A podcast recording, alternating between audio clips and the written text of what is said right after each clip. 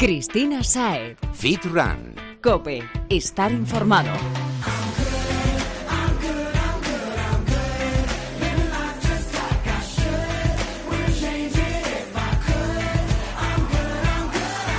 Muy buenas y bienvenido Fitrunner a Fitran Cope, tu podcast de fitness, running y nutrición deportiva. En definitiva, ya sabes, a ese espacio del que puedes echar mano en tu día a día para llevar una vida activa y saludable que probablemente ya lo hagas o quizá te lo estés pensando, puede que lo hagas por gusto, por creencia, por moda, sinceramente, no lo sé, ojalá tuviese ese poder, pero mira, lo que sí tengo claro es que los invitados que pasan por los micrófonos de Cope son fuentes fiables y aunque ya deberías saber en lo que respecta al cuerpo humano, todo depende, mm, nos dejan siempre unos tips buenísimos para poner en práctica en nuestro entreno y alimentación. Y así llevar una vida sana, pero de verdad, haciendo que prime la salud y evitando que caigamos en mitos o que seamos víctimas del marketing.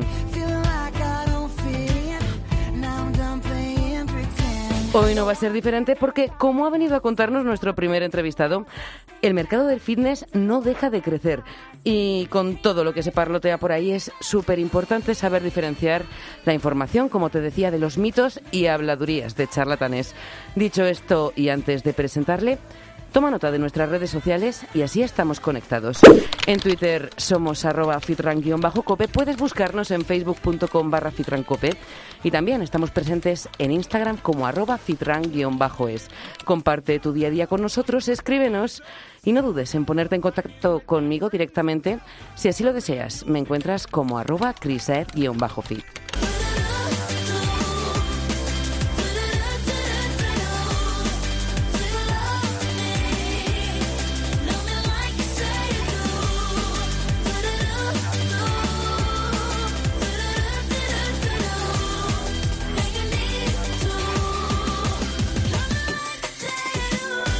El fitness ha pegado fuerte en España y el número de adeptos de centros deportivos y, bueno, en definitiva, el mercado del fitness no deja de crecer.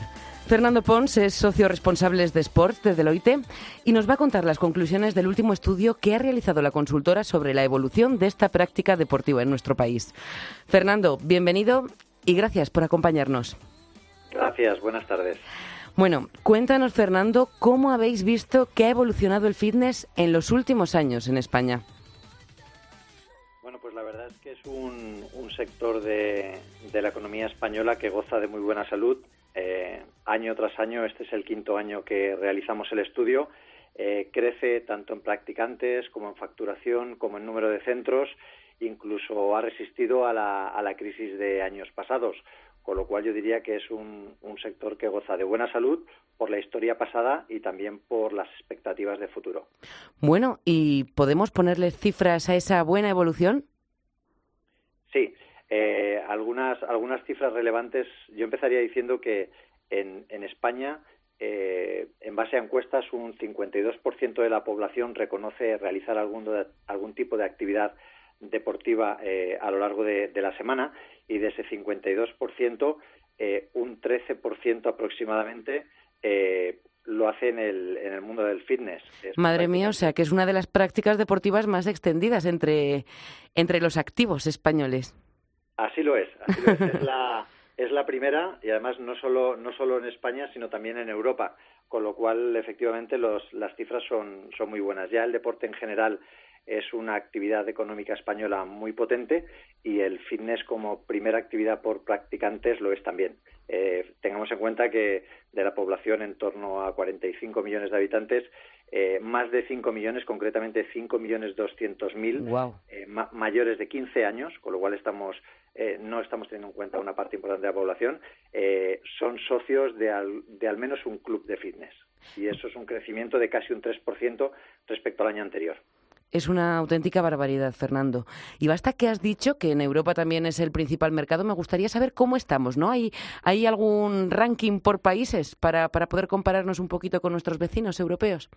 Sí, yo aquí eh, me gustaría comentar dos cosas. La primera es que en, en volúmenes, tanto por, por facturación como por afiliados a clubes de fitness, España es la quinta potencia. Eh, por, por, delante están países eh, como Alemania, Reino Unido, eh, muy destacados y luego en el entorno de España muy próximos eh, Francia e Italia a los cuales les vamos les vamos recortando. Eh, sorprendentemente además lógicamente si tú te vas a los países nórdicos a Suecia por ejemplo lógicamente donde el clima no ayuda a practicar deporte al aire libre durante una buena parte del año pues ahí te encuentras con, con penetraciones del 20-21% pero digamos que en nuestro entorno donde donde casi apetece hacer deporte al sí, aire el tiempo libre, llama a moverse exacto sí sin duda sin duda bueno, eh, no sé si habéis detectado, Fernando, el perfil dominante. Habéis dicho eh, mayores de 15 años, pero, pero ¿alguno por excelencia? ¿Podríamos hacer ahí algún tipo de target? Pues mira, la verdad, la verdad es que no. La verdad es que es eh, por segmentos de edad y por sexo está bastante igualado y la verdad es que en todos los segmentos crece. Eh, tanto gente que el 100% de la actividad deportiva que hace la hace dentro del gimnasio como gente que hace otro tipo de actividades, pero complementa su preparación, su entrenamiento o su puesta a punto eh, realizando diferentes actividades en, en el gimnasio. O sea que todos nos hemos animado a coger los hierros, los elásticos, lo que haga falta y ponernos las mallas para sudar la gota gorda. Sí, así es. Yo diría además que la, la, lo más interesante es la evolución del, del tradicional gimnasio de barrio eh, básicamente de pesas y de, de machacas y, de sala y, alguna máquina a bueno a la gran diversidad de actividades que se hacen hoy en día ya en los gimnasios. Eh, pasamos por una primera etapa en, en clases dirigidas eh, como es por ejemplo el spinning y ahora ya estamos pues en, en clases eh, que están controladas por la tecnología donde no hay no hay bueno hay todo tipo de todo tipo de opciones y puedes pues desde, desde entrenar eh, pruebas deportivas específicas como puede ser una Spartan Race o un bootcamp a hacer bueno pues todo tipo de complemento pues para el triatlón o para completar tu, tu entrenamiento. Con lo cual eh, la entrada de la tecnología en algunos casos muy disruptivas todos los dispositivos que muchos de nosotros llevamos encima Sí. pues está siendo un, un, digamos un acelerador perfecto para que el gimnasio forme parte de nuestra vida Totalmente. Y además, como dices, no solamente diversidad en, en, la oferta dentro del tradicional gimnasio, sino que además también hay muchos centros que se van especializando ¿no? y ofrecen servicios cada vez más personalizados. El caso es que vas por la calle y cada día te encuentras uno nuevo. Y yo me pregunto, ¿ahora nos cuesta más o menos que antes practicar fitness con esto de que haya crecido la oferta? Porque claro, vemos mucho low cost, pero también vemos mucha especialización. Sí, correcto. En España, eh, fíjate que hay 4.520 centros censados. Eh, con el neto de los, los que desaparecen y los que surgen, eh, el número es ligeramente creciente. Uh -huh. Y tenemos en España fundamentalmente cuatro categorías de gimnasios que, que tienen mucha relación con el precio. Al, al, al, gimnasio tradicional, que puede estar pagando unos, unos 70, 80, 90 euros, eh, por encima tenemos la capa del gimnasio premium, que es más exclusivo, y aquí pues están pagando cuotas por encima de los, de los 120 euros. Pero también para que no nos duela mucho el bolsillo, tenemos, tenemos otras dos modalidades. Una, aparte del low cost que has comentado tú, y, uh -huh. y la oferta, digamos, el precio medio suele estar rondando entre los eh, 20 euros aproximadamente, pero yo he llegado a ver algunas ofertas eh, por la mitad de ese importe. Eh, lógicamente ahí, ahí tienen mucho trabajo que hacer. Pero en España tenemos un modelo muy interesante que es el modelo concesional, que básicamente consiste en aprovechar instalaciones públicas en los que la gestión está realizada a cabo de, de empresas privadas, que es un modelo singular en España y que está a mitad de camino entre el tradicional y el low cost en cuanto a cuotas. Total, juntando todos los centros y todas las cuotas, en España lo que los gimnasios, lo que estos cuatro mil y pico gimnasios ingresan de media eh, por, por socio, por asociado, está ligeramente por debajo de los 40 euros de media. O sea que los españoles pagamos por nuestro centro deportivo eso, por debajo de los 40 euros al mes. No eso está mal. Un menú para dos. No está nada mal. Casi que merece la pena, ¿no? Para cuidar un poquito nuestra salud, si lo vamos a usar.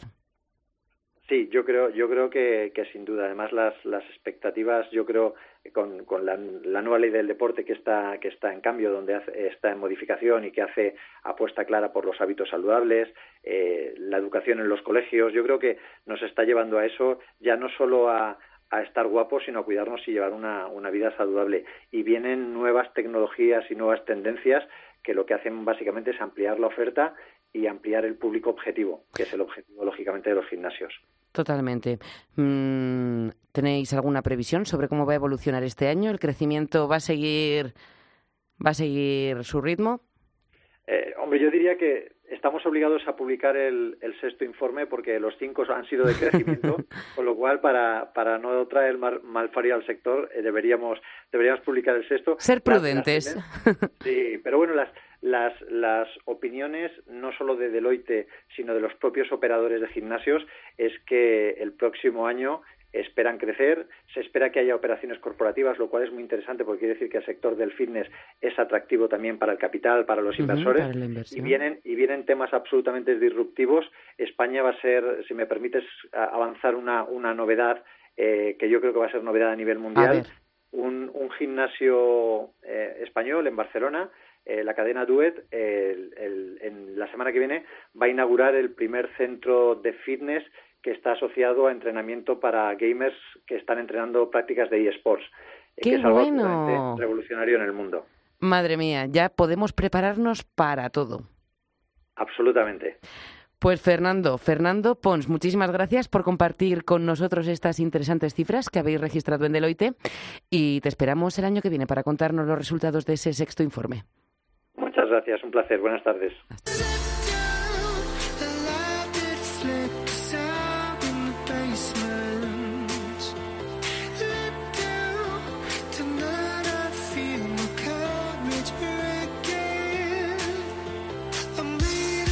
Decía al principio, Fitraner, que entre las ventajas de consultar fuentes fiables está la de distinguir la información de verdad de aquellas habladurías extendidas que se terminan convirtiendo en mitos. Bien, ¿cuántas veces has participado en conversaciones sobre la congelación de alimentos? ¿Eh? Interminables debates sobre si congelamos o no el pescado, o en torno a qué hacer con las frutas y verduras, los recipientes más convenientes para congelar la comida, el aguante de los alimentos en el congelador de la nevera. Bueno, queremos tener las cosas claras de una vez por todas y las respuestas las tiene nuestra siguiente invitada, bióloga y profesora de los estudios de salud de la UOC, Universidad Oberta de Cataluña. Alicia Aguilar, gracias por atender a los micrófonos de Citrancope. Hola, buenas tardes. Alicia, los congelados, menudo tema. O sea, se habla muchísimo de este tema sin saber y, y, no sé ni por dónde empezar, así que voy a ir con una pregunta básica. ¿Podemos congelar cualquier alimento? Pues sí, prácticamente cualquiera. Lo importante también es hacerlo eh, de una manera adecuada, ¿no? Más que nada para garantizar que cuando lo descongelemos esté en el mejor estado posible. Pues sí, que no haya perdido propiedades ni cualidades. Exacto, que no haya perdido propiedades tanto nutritivas como organolépticas, ¿no? El sabor, la textura que tiene, el color, etcétera. Eso es. Pues yo creo que igual deberíamos empezar por el mentado pescado porque nos trae a todos de cabeza que si hay que congelarlo, comprarlo congelado, mmm, ¿qué hacemos con el pescado? Bueno, el pescado, a ver, depende un poco también todo, ¿no? De cuándo lo vayamos a consumir porque muchas veces eh, lo que hacemos es generalizar, ¿no? Entonces ahí viene a veces un poco la, la, la discusión o el que todo puede ser bueno, todo puede ser malo. O sea, si vas a consumir el pescado inmediatamente, pues lo puedes comprar fresco. El problema es que a veces compramos pescado fresco pensando que es mejor que el congelado para acabar congelándolo en casa, ¿no? Que es un poco lo, que sería la práctica un poco absurda en ese en ese caso. Absurda, pero habitual. O yo por lo menos entre mis conocidos mm, creo que hay más gente de esta, de la que compra fresco para congelar, que de la que compra congelado. Por eso, por eso digo que esto es un poco lo que pasa en el caso de los pescados, lo que acaba siendo un poco absurdo porque por mito, ¿no? Uno o se ha popularizado que a veces la comida congelada tiene peor calidad o tiene peor valor nutricional, cuando no es así.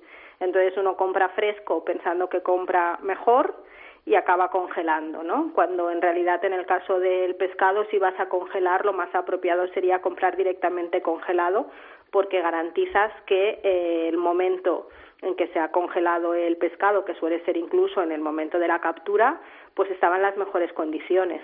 Uy, pues entonces aquí te voy a hacer otra pregunta que también da para más de una charleta en el cuarto de vecinos, que es el tema de la cadena de frío, porque claro, lo compras congelado y te tienes que ir volando a casa para que no se rompa. Bueno, volando, volando, a veces tampoco, pero sí que no entretenerte a tomarte el cortado de cuando has ido a comprar, ¿no? Tómatelo a la ida y no a la vuelta. Exacto. Entonces sí que es importante un poco, pues en eso, si puedes eh, usar bolsas isotérmicas que mantienen un poco la temperatura mucho mejor, o al menos si vas a comprar también más productos congelados, ponlos todos juntos, con lo cual también la temperatura se mantendrá más fácilmente e ir relativamente rápido a, a casa, ¿no? Sí, pero no hace falta que lleguemos con la gotilla, ¿no? De sudor y menos ahora que parece que llega el calor. Tampoco hace falta correr por la calle para eso, porque afortunadamente lo compramos productos que están ultra congelados, ¿no? o sea que la temperatura de congelación es muy baja y aguantan bastante bien el trayecto de llegar a casa, ¿no? Pues sí, Alicia. Ahora que sabemos que el pescado casi mejor de calidad, pero congelado, o, bien congelarlo lo antes que podamos, ¿qué pasa con el resto de alimentos? Porque hemos dicho que podemos congelar cualquier cosa.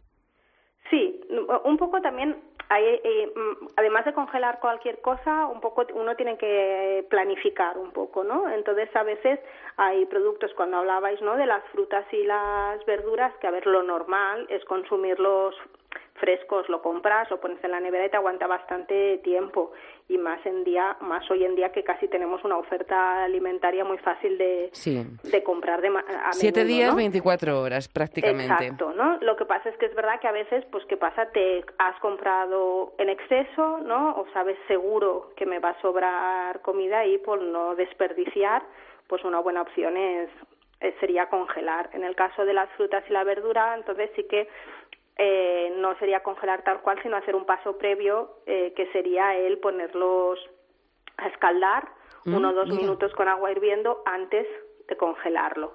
¿Por qué razón, Alicia? Porque así lo vas a primero porque lo vas a conservar mejor, ¿no? Lo que se suele hacer también es cortarlo en trozos más pequeños, lo congelas y luego a la hora de descongelar lo vas a poder poner directamente si es una verdura en el agua hirviendo, con lo cual a cocinarlo, ¿no? Y además el proceso de descongelación también será mejor, conservas mejor eh, lo que serían las, las propiedades organolépticas, el sabor, la textura, etcétera. Bueno, oído cocina entonces.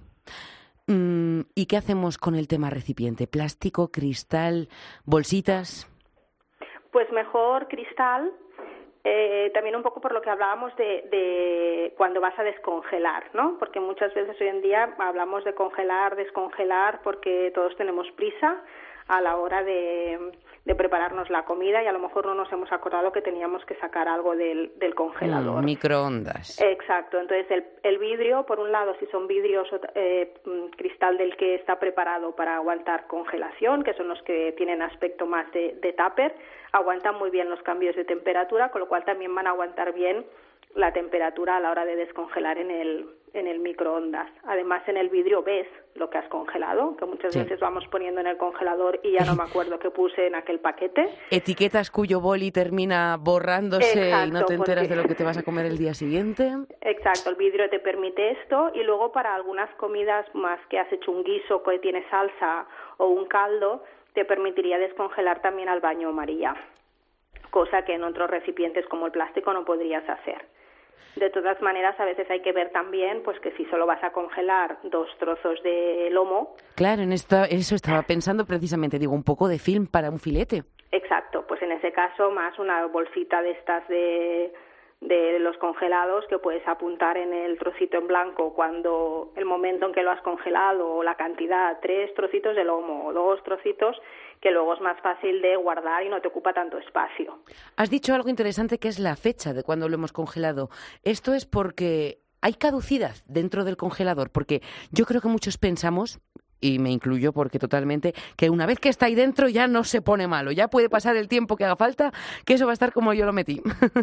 bueno, un poco más que caducidad, en este caso es, lo mismo, ¿no? Un poco conservar que cuando te lo vayas a comer te lo comes en las mejores condiciones, ¿no? Entonces, los congelación o, en general bajar la temperatura lo que hace es ralentizar eh, los procesos que están relacionados o con que se estropeen los alimentos o con que no proliferen los microorganismos, pero en realidad no se están parando ni estás matando microorganismos, con lo cual esto no puede estar eternamente porque estás haciéndolos más lentos, pero siguen sucediendo, ¿no?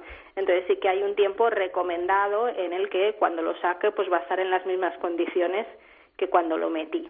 Y entonces, para ese sentido, pues las carnes, intentar no pasar de seis meses. Ajá, bien, bien. Y el resto de alimentos más pescados o un guiso que hayas hecho, pues no superar los tres meses. Bueno, yo creo que de momento en lo que a mí respecta no se me ha puesto nada malo dentro, porque madre mía, seis meses no tengo un trozo de carne en el congelador. no, pero son tiempos muy amplios. La verdad es que congelar nos va a permitir también, en estos tiempos que vamos corriendo todo el día de aquí para allá, sobre todo eso, pues igual no las verduras, no como decías, pero sí platos ya preparados y carnes y pescados, pues tenerlos para poder tirar de ellos en el día a día. Exacto.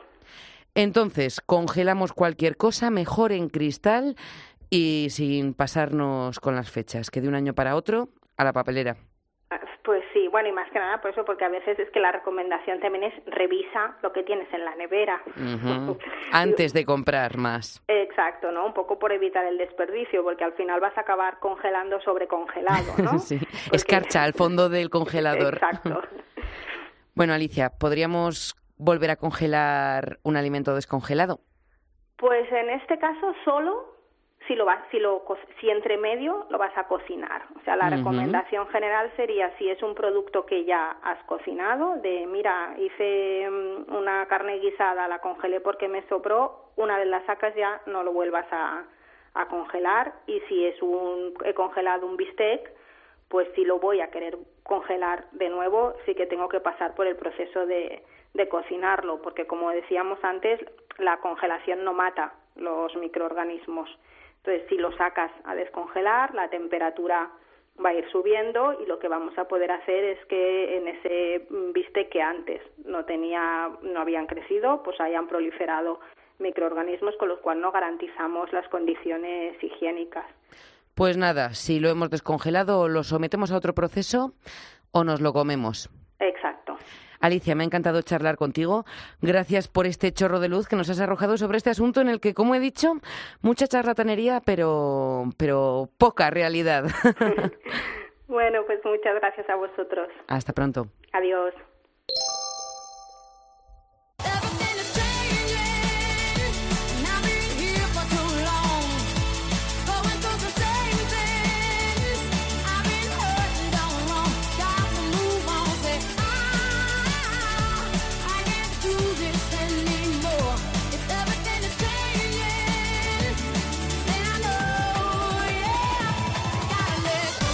Nos contaba el responsable de Sports de Deloitte que el mercado del fitness está en expansión.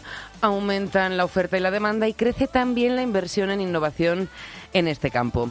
Hace bien poquito se ha celebrado FIBO, la feria de fitness, bienestar y salud más grande del mundo. Allá ha estado el ya amigo de esta casa, José Antonio Ruiz, que es entrenador personal y responsable de Málaga Entrena.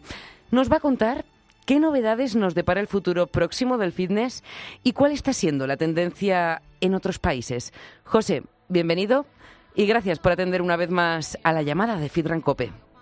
Hola a todos y muchísimas gracias, Cristina. Encantado de saludarte. Hoy el placer es mío. Hacía ya tiempo que no nos oíamos y siempre, siempre da gusto hablar con este malagueño simpaticón. ¿Qué tal? ¿Cómo estáis? Bien, ¿no? sí, a ver, ¿qué te traes de FIBO?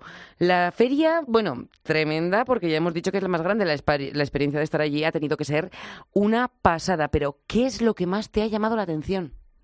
Pues lo que más me ha llamado la atención es la, el gran cambio que se avecina para todos en el mundo, ya no solo del fitness, sino a nivel de nuevas actividades para, para fomentar la actividad física de una forma divertida y amena. Imagino que la tecnología ahí estará teniendo un papel brutal. La tecnología tiene un papel brutal, sí que sí que es cierto, y luego pues también no cosas tan tecnológicas que también tienen un, un gran papel a la hora de actividades, por ejemplo, tan chulas como, como eliminar estrés. A ver, cuéntanos, cuéntanos, ponos algún ejemplo para dejarnos con los dientes largos. Pues mira, una de, las de las cosas que más me ha gustado, y yo ya estoy en colaboración con ellos y tal, es digamos, una especie de arte marcial. Y bueno, combinan lo que es tema de artes marciales con lo que es, pues, fitness de toda la vida, ¿no? Hacer sentadillas y tal.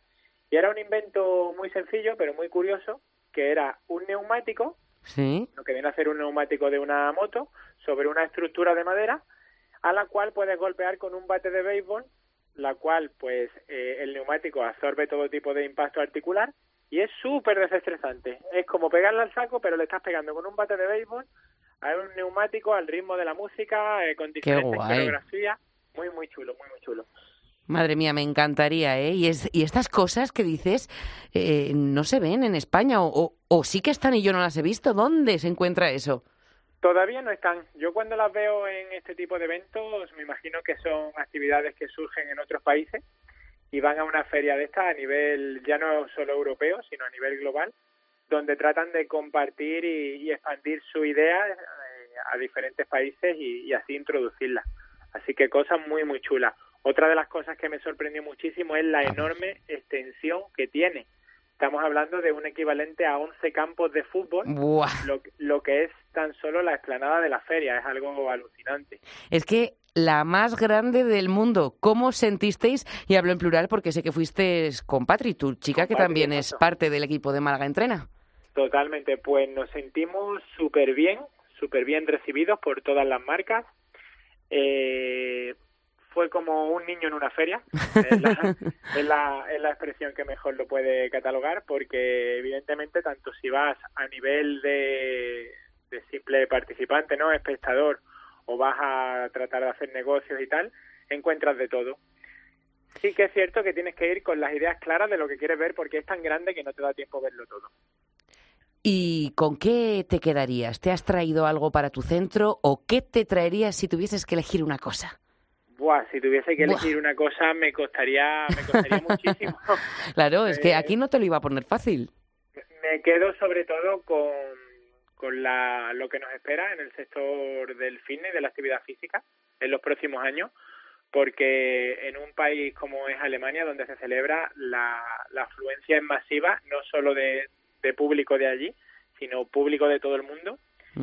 y, y es algo brutal porque a nivel de influencer y tal yo creo que eso se está yendo un poco de las manos eh, hay influencers con 3, 4, 5, 8 millones de, de seguidores que, que abarrotaban el pabellón la globalización lo que decimos y es que la tecnología al final ha cambiado todo Totalmente, totalmente. La verdad que, que, una auténtica pasada. Bueno, y aprovechando que has dicho esa barbaridad de seguidores, te voy a dar la enhorabuena porque hace bien poquito mmm, has publicado el progreso que ha tenido vuestro canal de YouTube en el último año. Una pasada. Y eso es porque, bueno, colgáis ahí de todo. Cuéntanos qué podemos encontrar y qué nos enseñan José Ruiz y Patri.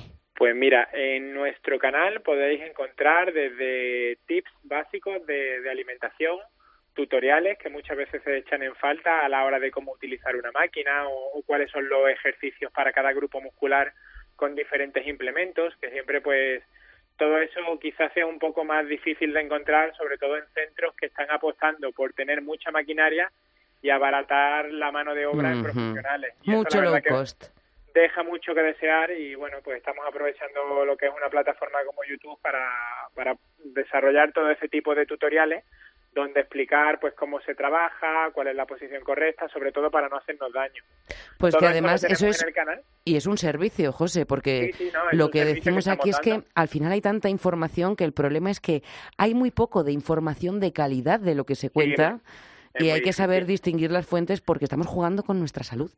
Totalmente, porque ese fenómeno globalización pues abarca que, que se mezclan conceptos y contenidos muchas veces de otros países y claro, lo que se le llama a un sitio de un modo, en otro se le llama de otro, y, es quizás más, más difícil discernir esa información. Totalmente. Bueno, pues de todo eso con lo que ayudas, con lo que enseñas, con lo que tratas a tus clientes cada día, cuéntanos de qué nos vas a hablar en la próxima visita, porque hoy te hemos exprimido con la feria, pero a ti te podemos sacar mucha chicha.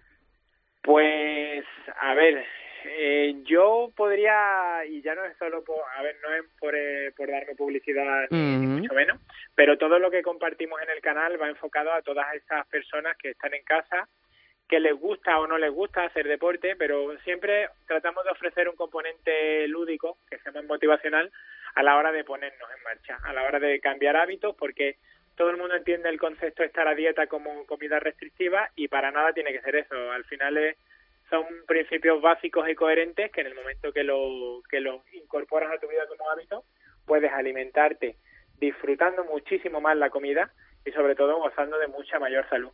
Pues me parece a mí que entonces el tema será la adherencia, la adherencia para que esto se convierta en un estilo de vida, como decía, sino en un sacrificio, en una obligación.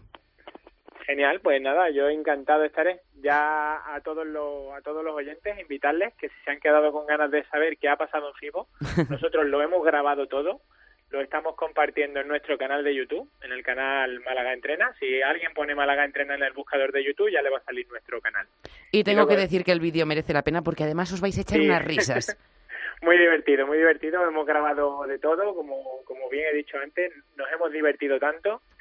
Eh, en el vídeo se ve todo lo que hemos hecho. Para nosotros es un gran trabajo, un enorme esfuerzo poder grabarlo todo, compartirlo, editarlo, porque se llevan muchísimas horas de trabajo pero es muy gratificante poder compartir con, cualquiera, en cualquier parte del mundo, lo que nosotros hemos vivido allí, porque no todo el mundo tiene la, la opción de estar. Nosotros nos ha costado mucho trabajo porque... Claro, el tiempo, el viaje. Claro, el tiempo, el viaje. Alemania, bueno, Colonia, que es la ciudad donde se celebra, en esa fecha se colapsa, los hoteles suben muchísimo de precio, entonces es una inversión y una apuesta fuerte. Pero poder acercar todo ese contenido a cualquier persona, esté donde esté, es brutal. Eso, y como decíamos al principio, la experiencia que os habéis llevado los dos guapos, José. Como siempre, un placer hablar contigo y, y hasta pronto porque tenemos ese temilla pendiente. Cuando quieras. Cristina Saez. Fit Run. Cope. Estar informado.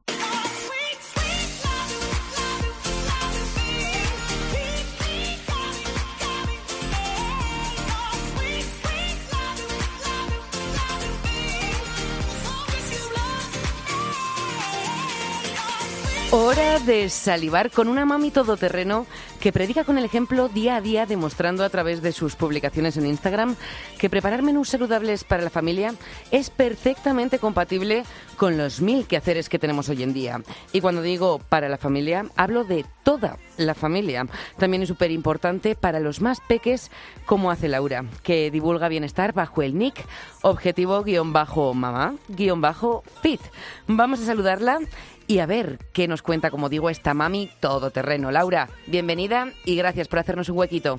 Hola, ¿qué tal? Bueno, encantada de saludarte porque la verdad es que da gusto seguirte y ver tu día a día, desayunos, almuerzos, comidas, cenas. Bueno, Gracias.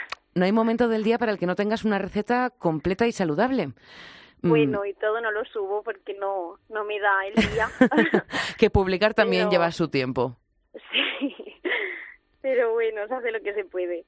Bueno, has venido a contarnos una receta. ¿Cuál has elegido de todas esas? Pues unas malenas muy sencillitas.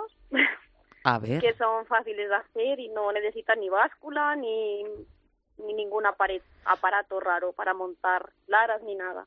Pues fenomenal, porque cuanto más sencillito y además eso de la báscula como que a muchos no nos va, mejor. Por eso. Esto es a base de la medida del yogur, como los bizcochos de la abuela, así que mm. es, sencillo. A ver, te escucho atenta. Te cuento, mira, son magdalenas de chocolate con mango y nueces, ¿vale? Mm. Los ingredientes son un yogur desnatado natural, dos medidas de yogur de harina sabor Nutchok. Yo gasto siempre las mismas harinas, estas de Max Protein, para mí es muy suavecita, el sabor está muy bueno. Y tenemos de todos los sabores. Claro, de todos. O sea, que cada uno puede poner la que quiera, pero a mí me aseguro que me salgan buenas utilizando esta. Luego le pongo medio sobre de levadura, dos cucharaditas de aceite de coco, dos cucharaditas de cacao puro, una medida de yogur de bebida de, bebida de avena o la que cada uno utilice o leche o no tiene por qué ser vegetal no yo la utilizo porque utilizo bebida de avena o puede ser de coco o leche desnatada, la que utilicemos. Luego le puse un mango deshidratado, mm. cortado así a taquitos chiquititos, porque la fruta natural, en, como lo suelo preparar por la noche, al día siguiente queda como muy remojado. Sí, te queda el bizcocho blandengue. Sí, y a mí no me gusta que me quede Más uno, yo también he sufrido... Así que le suelo poner la fruta deshidratada, siempre a lo que hago. Y además está el azúcar de, la fruta más concentrada mm, y está riquísimo el mango deshidratado. exacto, le da, le da el dulzor natural y está, está bien rico. Y por último, un puñadito de nueces picaditas. Yo las pico por, por mi hijo. Porque aún los frutos secos no puede, así que... Te puedo preguntar cuántos añitos tiene, porque es que es increíble Él tiene 20 meses. Madre mía, madre mía. Y lo bien que come. Ay, sí. ¿Cómo come? Bueno. Es un todoterreno, sí. Se nota la madre que tiene en casa, ¿eh? Bueno, todo el cambio viene gracias a él, ¿eh? Así que... Pues me alegro mucho. Siempre, siempre todo pasa por algo. A ver, Laura, ¿qué hacemos con todos estos ingredientes? es muy simple. Mezclar el yogur con la bebida de avena, eh, los huevos, eh, el aceite de coco, batir bien, que no queden grumos, añadir la harina junto a la levadura y el cacao. Mezclarlo súper bien todo, que quede la masa genial. Luego se añade el mango picadito, las nueces a trocitos y nada, verter en los moldes que tengamos de magdalena o... Sí, o de, silicona, lo que haya por casa. Yo lo suelo poner en moldes de silicona, porque en el papel queda muy bonito, pero luego se queda todo pegado. sí, hay que ser práctico. Sí, mi hijo se come el papel, entonces descartamos papel. Nada. Y luego se pone al horno sobre unos 20 minutitos, según el horno, a unos 185 grados y ya está. O sea que lo tenemos rápido y encima delicioso. Y además imagino que podemos cambiar el mango si queremos por otra fruta o otro fruto seco y tenemos mil opciones. Piña deshidratada y manzana y un montón de, de opciones para que estas estas quedaron muy buenas. Entonces, pues todavía no estas las la última vez que las hice no la publiqué, digo, pues mira, se la doy a Cristina. pues muchísimas gracias. queda súper rica. Lo tenemos anotado, magdalenas, muffins, como queramos llamarlo, de mango, chocolate y nueces. qué rico! Se me hace la boca agua de pensarlo. Laura, sí, están muy ricas. Antes de, de despedirte, necesito que nos des un consejo, porque como he dicho, llegas a todo. ¿Cómo lo hace una mami joven con su trabajo para, para mantener mm, la simplemente la calidad de la alimentación que haces? Como digo, es que solamente eso ya es un trabajazo. Sí, porque mira, antes de que naciera mi hijo, me, me informé mucho, o sea, yo siempre he estado a dietas, cogiendo dietas, dejándolas, y eso no es vivir. Entonces cambié el chip y cambié el estilo de vida y para mi hijo lo que quería es que creciera comiendo sano. Pues y eso es lo que desde el minuto uno eh, consigo. O sea, mi hijo, yo voy a comprar y mi hijo llora en la frutería porque quiere que le pele un kiwi o quiere un tomate. Sabores naturales. Sí. No llora por un Kit Kat. No.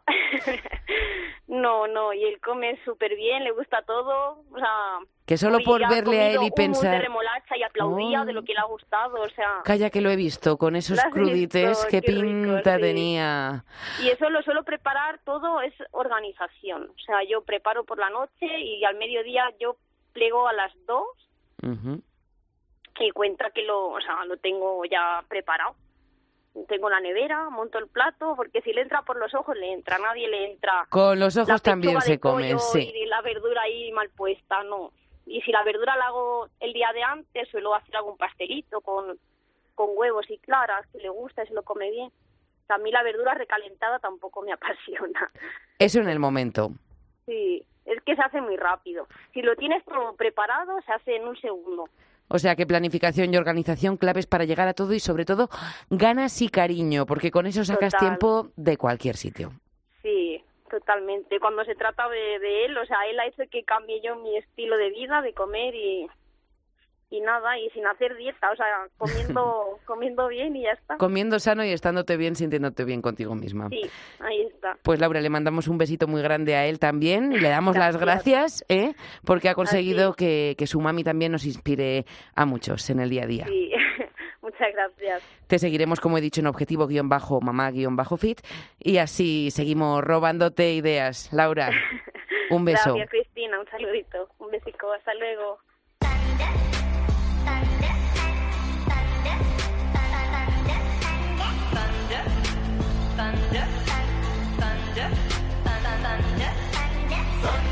Salimos de la cocina y nos toca seguir aprendiendo. Es hora de la lección de nuestro teacher, Alberto Moreno.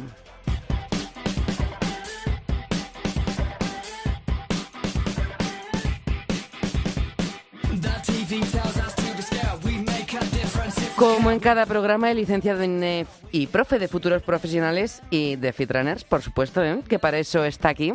Bueno, Bert nos trae una lección práctica para todo el año y recalco, para todo el año que parece que asoma mayo y todos nos ponemos como locos a poner en práctica las mil teorías que existen o que vemos por ahí para reducir la grasa, en especial la abdominal, porque no hay cosa que más nos reviente que ir a la piscina con tripita.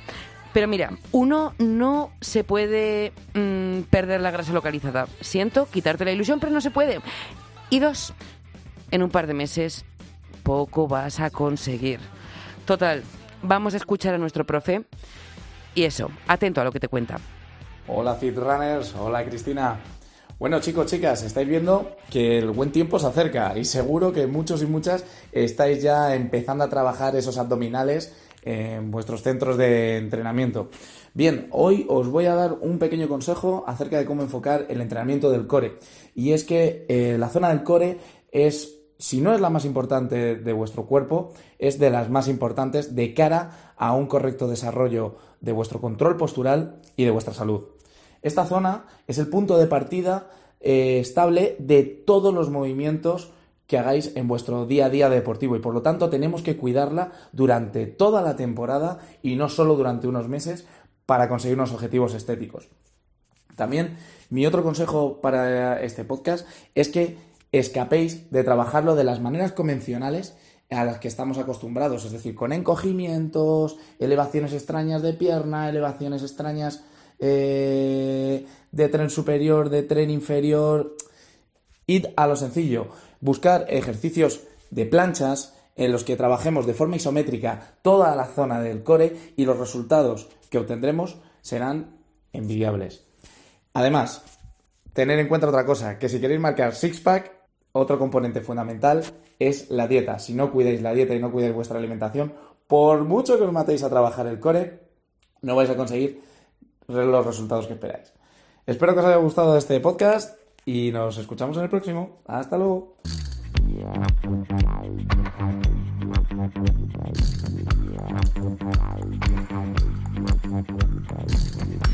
¿Has tomado nota de todo, Fitrunner? Bueno, pues espabila y como te decimos siempre, no tengas como prioridad un objetivo estético, sino de salud. Obviamente, el físico nos importa, todos lo tenemos en cuenta, yo también. Pero la clave es mantener unos hábitos saludables por los beneficios que conllevarán para nuestro día a día. No por quitarnos un kilo de aquí o uno de allí. Dicho esto, no dejes de seguir el perfil que tiene nuestro teacher en Instagram y así estás al tanto de todas sus publicaciones. Le encuentras como Alberto-M de Madrid-CrossFit.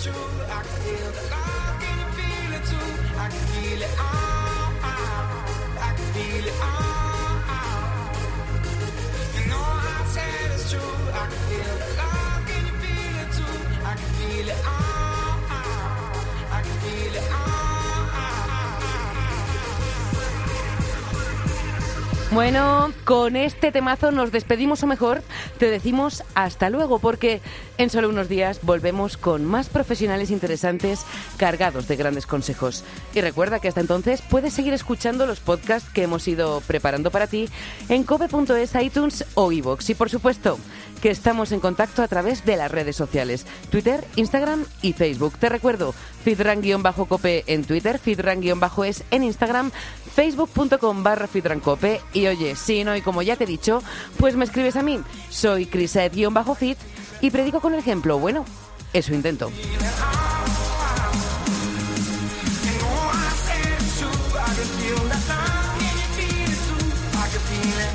En la técnica, Jesús Hernández. Jesús, gracias.